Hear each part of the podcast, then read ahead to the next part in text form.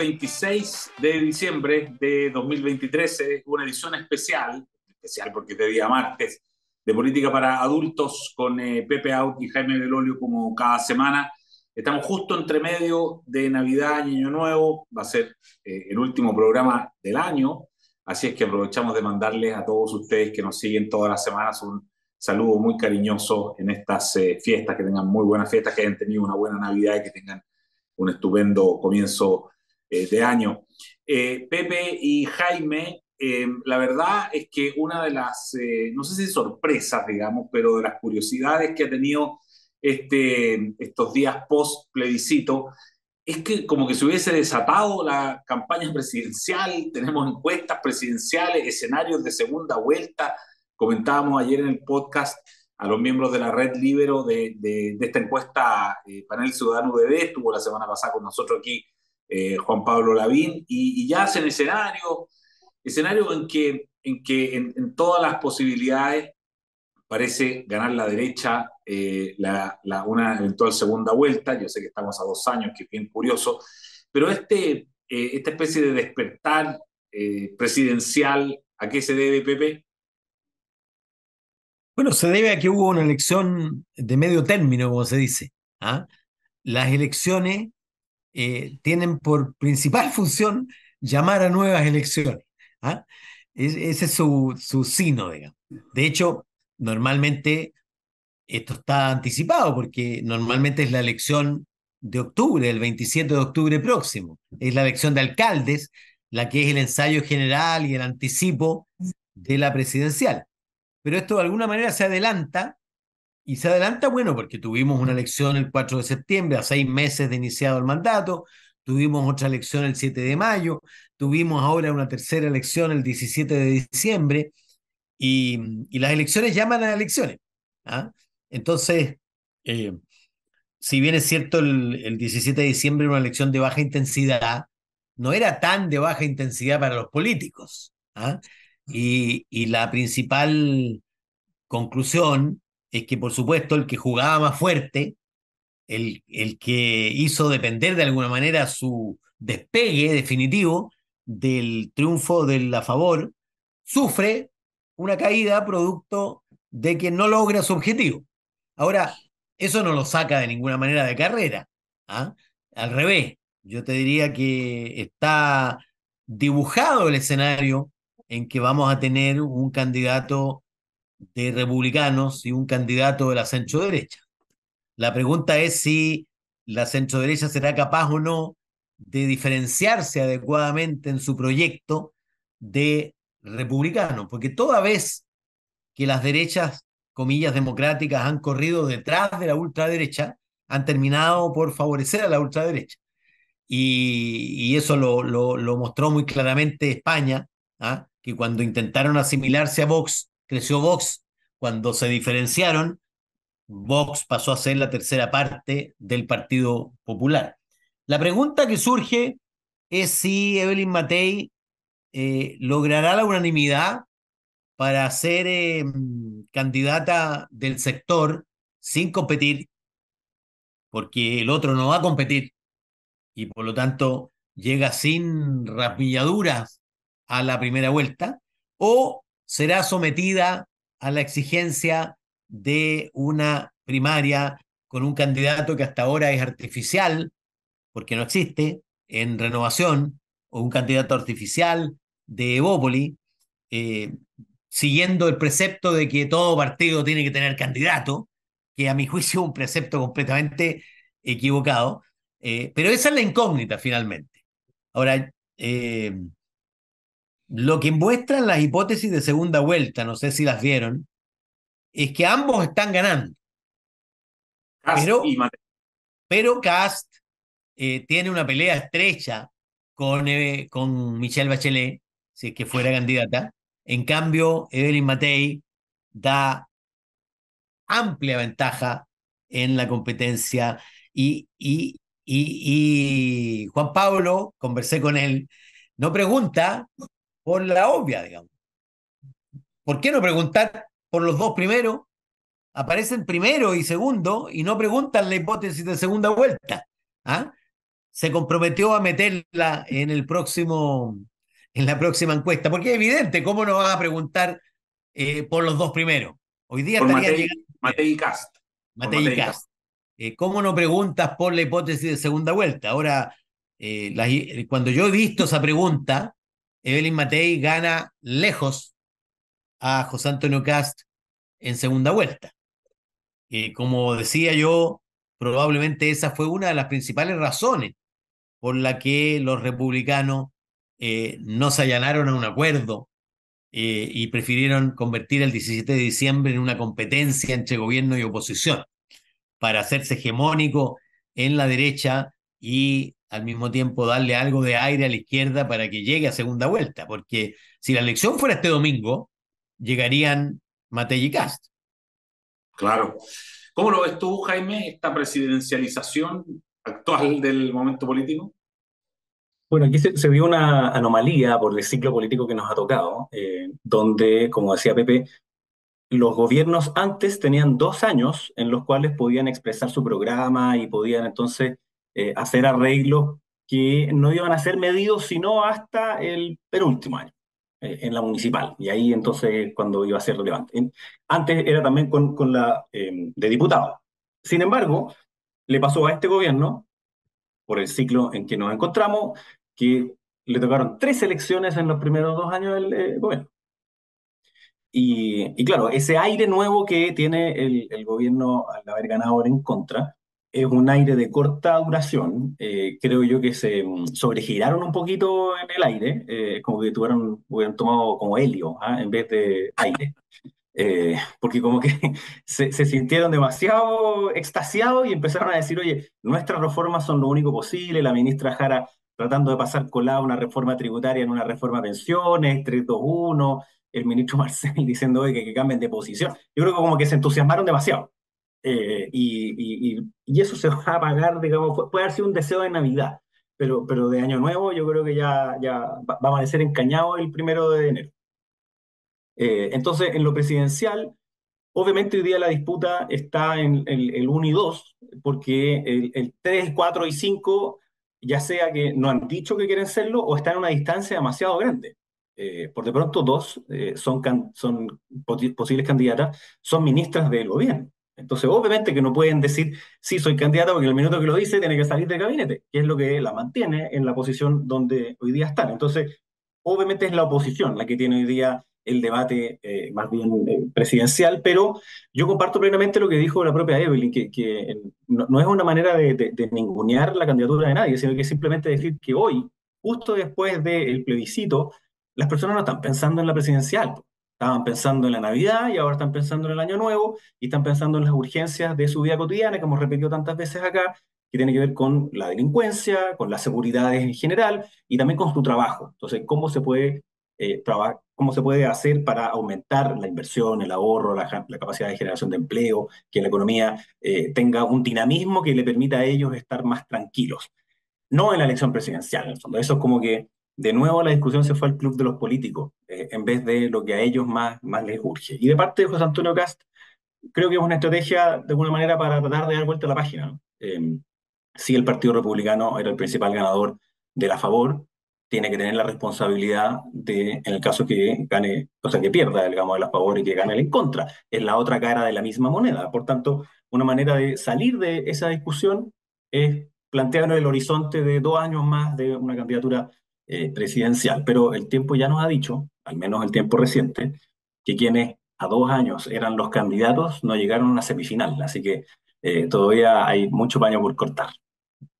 Y, bueno, hablamos. De hecho, Eduardo, de hecho, en la CADEM retrocede el, el, porcentaje que dice algún nombre en la pregunta espontánea. En, la, en la del panel ciudadano, una pregunta cerrada, por lo tanto, eso no se expresa. Pero cuando tú preguntas quién le gustaría a usted que fuera el próximo presidente, son menos las personas que responden hoy que las que respondían hace dos meses atrás en la encuesta CADEM. Claro, bueno, y lo otro es que eh, lo, menciona Jaime, ¿no? Eh, eh, está bien, analizamos bien los candidatos en la derecha, pero en la izquierda efectivamente vienen mucho más atrás, Vallejo, Bachelet, Toá, sin embargo, hay una entrevista el fin de semana en la tercera de Carlos Peña que habla de Toá. Toá tiene que ser la figura, ella es de alguna manera la que, la que sigue la impronta del lago, etcétera, etcétera, etcétera. Eh, pero, pero están bastante lejos, por una parte, eh, y por otra parte, eh, no se da lo mismo en la izquierda que en la derecha, en el sentido de la necesidad de tener dos candidatos para diferenciar una izquierda de, de, la derecha, digamos, a la izquierda, perdón, más, más, bien Frente Amplio, Partido Comunista, del socialismo democrático, Pepe. Yo creo que lo va a haber invariablemente a pesar de que eh, evidentemente el oficialismo, el gobierno, digamos, buscará tener una sola candidatura y va a haber una primaria. Pero no me cabe la más mínima duda de que a la izquierda de esa candidatura va a haber otra personalidad que encarne el proyecto original, digamos, antes de la mutación ¿ah? experimentada por el enfrentamiento con la realidad. Eh, el octubrismo, si tú quieres, obviamente va a tener candidato presidencial.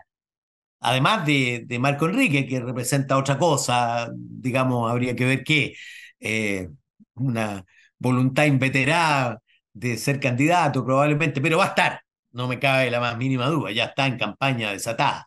Eh, y por lo tanto tú vas a tener ahí a lo menos tres candidatos que se reclamen de la izquierda o de la centroizquierda. ¿ah?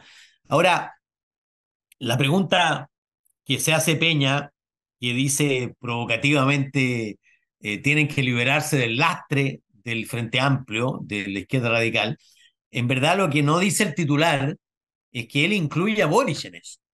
¿ah? Claro, y hay que, rescatar a Boric de ahí. Es decir, es el presidente el que tiene que desembarazarse del lastre ideológico y político que representa la izquierda radical y habrá que ver quiénes logran hacer el pasaje y quiénes no, digamos.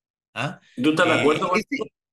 Yo estoy de acuerdo, ese es el mensaje finalmente. O sea, y esto se va a traducir muy concretamente, Eduardo, en el minuto en que tenga que decidir en, entre aprobar alguna de sus reformas con los votos opositores habiéndose desplazado de su eje ideológico, con el voto en contra de algunos de los suyos, cosa que ha hecho sistemáticamente en el estado de excepción, en la ley de infraestructura crítica, en otro. La pregunta es, ¿tendrá el coraje y la decisión de hacerlo en pensiones, en, en, en, tributos? Porque, claro, hay una opción de, de llegar a consenso en medidas pro crecimiento y en, en concentrarse en que los nuevos recursos lleguen por la vía de la reducción de la ilusión y la evasión, suspendiendo todo aumento neto de impuestos, digamos. Eh, la pregunta es si tomará la decisión el gobierno y en particular el presidente de aprobar esas iniciativas con los votos opositores y solo parte de los oficialistas o se quedará levantando la bandera diciendo en realidad no pude hacer nada porque tuve una oposición encarnizada, en fin. Eh, yo digo, eh, siempre el fracaso es el fracaso. ¿ah? Eh, y el culpable del fracaso siempre es el protagonista, no el antagonista. Es decir, siempre el gobierno el que fracasa y no el, que lo hizo fracasar. ¿Cómo es la cosa en la izquierda, Jaime? Bueno, el, oficialismo siempre eh, va a tratar de mantener unida su coalición. lo, evidente cuando uno está, obviamente, ahí en, la moneda, lo que quiere es que no, no se te escape ni uno. Eh, y creo que el gobierno fue hábil en que para el plebiscito, sobre todo cuando ya comienzan los consejeros, después de la comisión experta, en unirlos a todos. No sé exactamente cuál fue el rol de cada uno de ellos como para hacer esta estrategia tan, tan inicial. Obviamente el, PC fue uno de los primeros que tomó la decisión de ir en contra, pero después se plegaron todos los demás también. Entonces no hubo ninguna fisura entre el socialismo y el Frente Amplio y el PC en cómo votaban cada una de las cosas en el, en el Consejo. Yo creo que eso es relevante porque es un anuncio. Es un anuncio de lo que quieren, ojalá, mantener por más largo tiempo, pero que en el Congreso no se puede mantener ya. Ahí ya se producen tafugas, ya se producen fisuras y manchas de aceite en distintos lados que hacen resbalar, digamos, algunas de las propuestas. La democracia cristiana se apuró eh, y casi no, no, terminaban de decir, digamos, algunos que iban a estar en contra, para que ellos también dijeran que iban a estar en contra, porque tienen a la vista la elección municipal y saben que su coalición es esa, e ir divididos significaría el fin de eh, la buena parte de los municipios donde ellos están, que es donde radica hoy día su fuerza política. Ya no es en el Parlamento, sino que es eh, en, en, los gobiernos locales, en, la, las alcaldías. Eh, entonces, yo creo que para el gobierno es complicado eh, el erigir una figura eh, candidateable porque tiene esta dificultad interna, de estas almas internas. Entonces, si es mucho en términos de seguridad, bueno, hay un ala que va a reclamar, obviamente, a la ministra Toa. Si es muy poco, entonces va a haber otra que va a reclamar también. Está muy tensionado y, como hemos dicho aquí varias veces, el presidente no ha decidido, en el fondo, trata de trazar un camino entre medio del socialismo democrático y de apruebo de dignidad, pero en vez de trazarlo va a tumbos entre lado y lado, entre baranda y baranda, como si fueran pinball, digamos. O sea, pegan uno, pegan otro, pegan otro, en vez de trazar su propio camino, que es lo que dice Carlos Peña, ¿no? Eh, cuando dice desembarazarse de este lastre, es básicamente traza tu propio camino, sin sentir como esa culpabilidad permanente de tener que ir a rendirle a eh, la, la, la, facción, digamos, más, más de izquierda. Eh, así que yo, veo que ahí va a estar, va a estar complicado eh, y Bachelet emerge, obviamente, como una figura eh, y empieza a rondar esta lógica de si eh, ella va, va, a ir por tercera vez o no. Pero yo le decía, la otra vez acá me tan, talla me tan broma, pero yo creo que Michelle Bachelet en su segundo periodo fue la primera frente amplista. y hoy día asume como el rol maternal del Frente Amplio, o sea, como de, de, de la experiencia en reformas fracasadas, tendría que decir yo, pero, pero la experiencia en, en, en una lógica reformista eh, con, de transformación muy profunda, que rebotó en la clase media, que es una cosa que le pasa de hecho al, al actual gobierno también. Eh, y no sabemos si es que ella mm, va a estar o no, pero al menos ya comienza a eclipsar ciertos liderazgos que podrían haber levantado el dedo, ¿no? no claro, no Marco Enrique como ese Pepe, eh, tampoco Artés, digamos, eh, pero, pero sí a las figuras propias de la coalición. Entonces, no creo que haya ni unanimidad para nombrar a Camila Vallejo, ni unanimidad para nombrar a Karina Toá, y para Michelle Bachelet capaz que sea la única que puedan tener a la mano. Entonces, vamos a ver qué hace la expresidenta. El problema, el problema de, de esa candidatura es que claramente sería una candidatura para salvar los muebles, es decir, para conseguir un buen resultado parlamentario y no, y no fracasar en el intento, digamos, no quedar completamente mermado.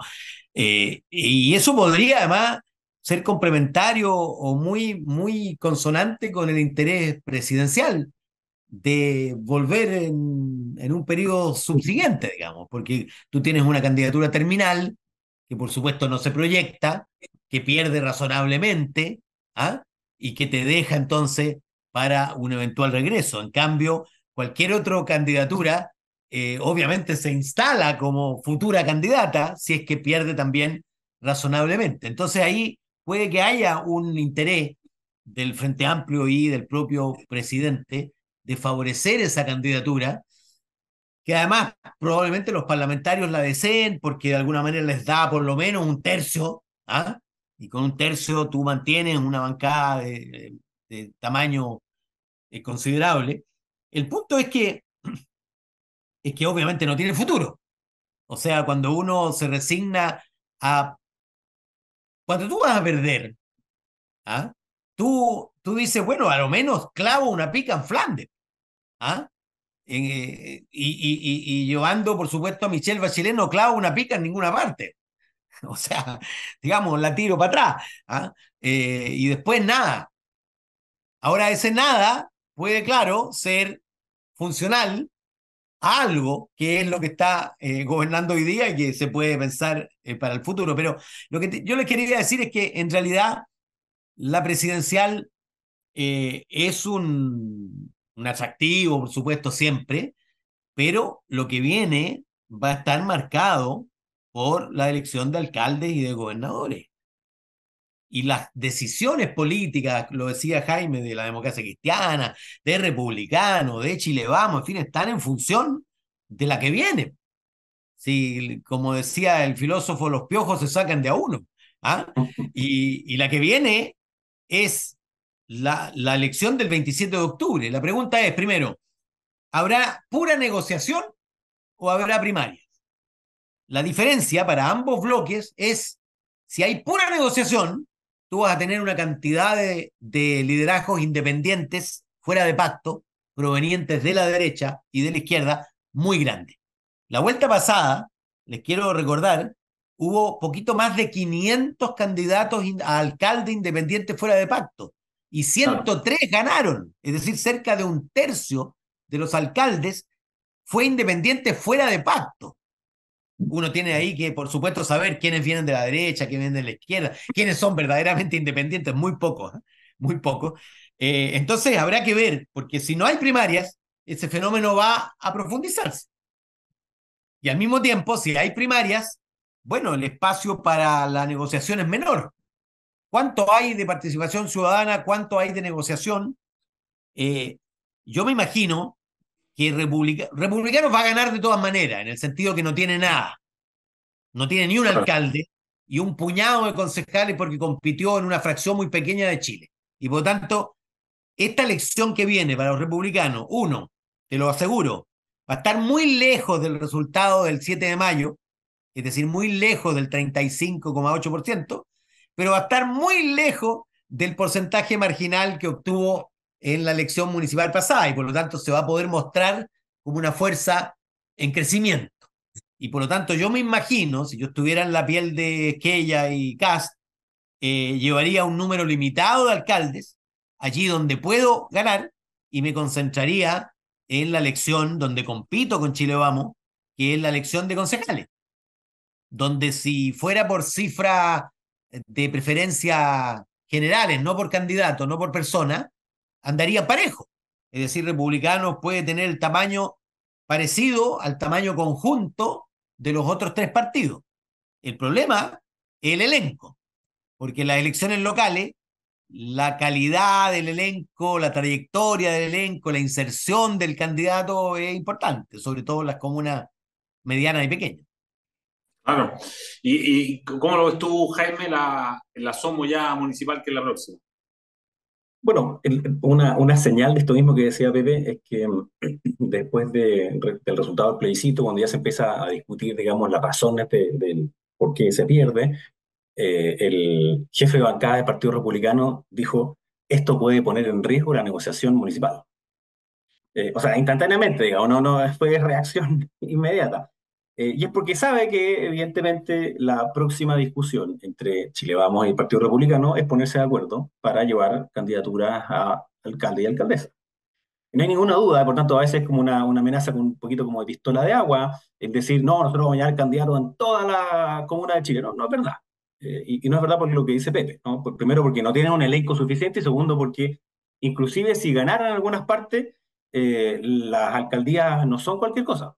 Eh, son, son difíciles de manejar, tienen eh, problemas eh, que, que, pueden ser costosos reputacionalmente y por tanto hay, hay, un problema que van a querer construirlo de, a pasos y ese paso inicial creo que obviamente va a ser a través de los concejales y quizás de algunos, algunos alcaldes que hoy día son independientes y que pues, después puedan entrar a militar. Creo que también van a tratar de conquistar, digamos, algunos que ya estaban y que no, no fueron como propios. Pero Veo que con Chile Vamos lo que va a haber muy probablemente es un pacto por omisión, eh, negociaciones que pueden ser eh, comuna a comuna, en, una mayoría no, o sea, yo obviamente que hay algunas que son, tienen distintas categorías.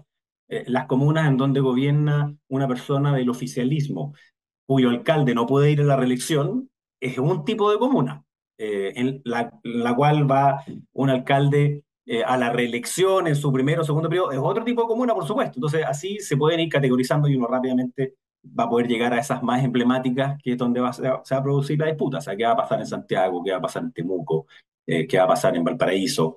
Eh, son, son Valdivia, digamos, son algunas que son relevantes, donde hay candidaturas posibles, potenciales. y yo espero que esa noche sea una noche positiva, digamos, para, para Chile. Vamos, el gobierno la tiene difícil porque, por ejemplo, en gobernadores regionales, eh, sacaron 15 de 16. Eh, entonces, e, es, difícil mantener exactamente la misma eh, elección, ojalá además, y, por tanto, de nuevo, ahí tiene más por ganar la oposición. Ahora, esa oposición también va a tener que tener una discusión sobre eh, ¿qué pasa con el centro? ¿Qué pasa con amarillo? ¿Qué pasa con demócratas? ¿Qué pasa con esos independientes que cruzaron el río en algún momento? Y yo creo que tienen, un espacio que se puede ver también, particularmente en, regiones y en la elección eh, municipal, porque creo que es algo que hace crecer a la coalición, de forma de poder tener en el futuro una coalición no con la misma épica ni con la misma circunstancia que se crea la concertación, pero sí una que le pueda dar gobernabilidad con las ideas de la centro-derecha al país por, por, por años. Oye, muy interesante. Eh, estamos en el tiempo, solamente me quedo dando vuelta una cosa, Pepe, para, para entenderlo bien. Eh, tú dices que una eventual candidatura de Bachelet al que le convendría es al presidente Boric si él quisiera reelegirse. Es, esa es un poco la línea, ¿no? Claro, claro, porque, porque eh, digamos que el diagnóstico es que es para perder. ¿Mm? Claro. Todas las hipótesis bueno, hace cuatro elecciones seguidas que viene ganando la oposición, eh, los números de apoyo al gobierno es un tercio versus dos tercios, es decir, todo está dibujado para que en segunda vuelta gane un opositor. Y en consecuencia, eh, si tú tienes, es muy distinto a si tú tienes setenta y tantos y ya fuiste dos veces presidenta y pierdes eh, respecto al futuro, ¿ah? que si tienes 36 y vas por primera vez y pierdes. O sea, la probabilidad de que vayas por segunda vez es alta. Entonces, claro, lo, quienes, quienes pudieran estar pensando en un regreso eh, del Jedi ah, eh, en, en algunos años más, en algunos años más, obviamente les conviene una candidatura terminal que además es funcional al interés parlamentario porque evidentemente es como el llamado a la tribu, suena la trompeta, llegan todos los que tienen que llegar, aunque no sea para crecer ni para ganar, pero por lo menos para salvar los muebles. ¿ah? Eh, y yo, yo temo, temo, yo descartaba por completo este escenario, porque racionalmente me parece una torpeza, pero eh, veo que hay factores que pueden terminar haciendo que sea conveniente para muchos. El problema es si acaso eh, Michelle Bachelet tendrá disposición al sacrificio para terminar una carrera que contempló, bueno, una primera derrota de concejal en la Conde, pero luego dos presidencias ganadas muy bien, eh, si, si querrá terminar su carrera con una derrota eh, presidencial. Eh, o sea, me cuesta creer que si, que si los números se mantienen, eh, tenga disposición de contribuir a salvar los muebles simplemente. Porque además, como decía Jaime, una expresidente, una expresidenta o un expresidente, lo que hacen también es bloquear la emergencia de nuevos liderazgos. Y es evidente que el regreso de Michelle Bachelet eh, hace que sea muy difícil que emerja eh, Carolina Toa, sin duda, u otra. Hace muy difícil. Eh, un tema de espacio en la mente. ¿ah? Y es obvio, si estamos pensando en Bachelet, no tenemos espacio para pensar en un liderazgo nuevo.